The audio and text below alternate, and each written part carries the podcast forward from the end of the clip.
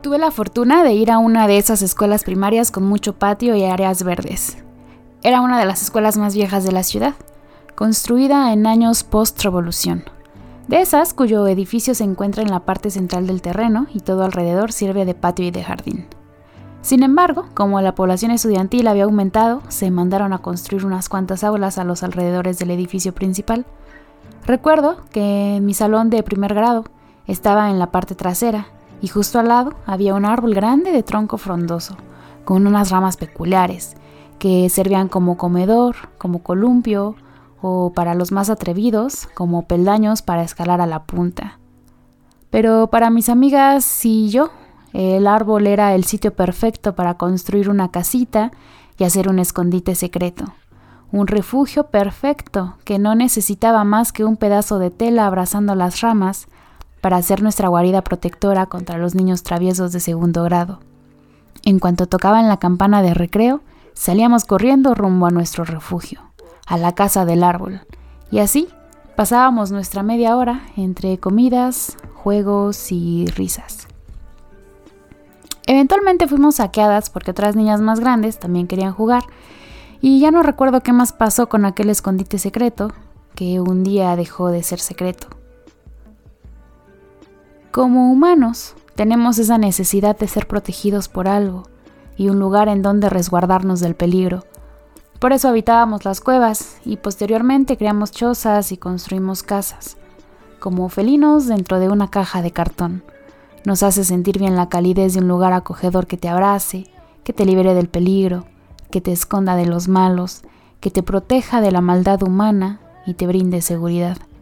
Pienso también en los niños y los adultos que por las noches usan sus cobijas como escudo protector contra monstruos y fantasmas o contra la soledad de su cuarto. Para los que tenemos la fortuna de tener un hogar, ni siquiera nos cuestionamos el hecho de tenerlo. Lo pensamos como algo casi inherente a nosotros, y sin embargo, pese a tenerlo, en noches frías o días de mierda, sentimos la necesidad de tener un refugio no una casa per se, sino un escondite, un lugar especial al cual llegar después de un día pesado, un algo que nos abrace y nos dé protección. Como humanos habitando en este mundo que no se detiene y donde todo es caos y tenemos batallas internas con nuestros propios pensamientos, que muchas veces son enemigos, tenemos necesidad de eso. Por eso nos inventamos el amor. Creo que el amor es eso. La persona a quien decidimos amar representa nuestro escondite secreto y lugar favorito para descansar. Por ello resulta trágico cuando eso se acaba y nos queremos aferrar a nuestra idea del amor, porque no queremos renunciar a esos brazos que nos cobijan, ni a ese pecho que nos sirve de almohada para descansar nuestras penas y pesares. Nos negamos a perder la cálida sensación de tener un cuerpo calientito en donde reposar después de un mal día, y en donde acurrucarnos en las noches frías. Y ni siquiera debe ser un cuerpo, con la simple presencia de alguien basta. Saber que hay alguien ahí para ti, que te escucha, que es tu descanso, que es tu rincón favorito para pensar, que es tu lugar sagrado para llegar y quitarte los zapatos, y con ellos los malos momentos que cargas en el hombro como piedras después de un mal día. Necesitas saber que hay alguien cuyas palabras te van a abrazar y hacerte sentir en casa.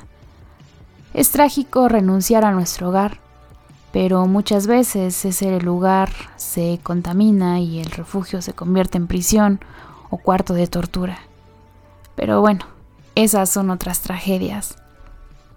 Todos merecemos un lugar favorito, habitar en el cuerpo de alguien, en la vida de quien amamos.